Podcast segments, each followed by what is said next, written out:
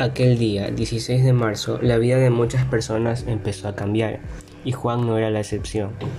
Su situación económica fue de mal en peor. Juan tenía dos negocios, los cuales eran gimnasios. Aquello era el sustento de su familia.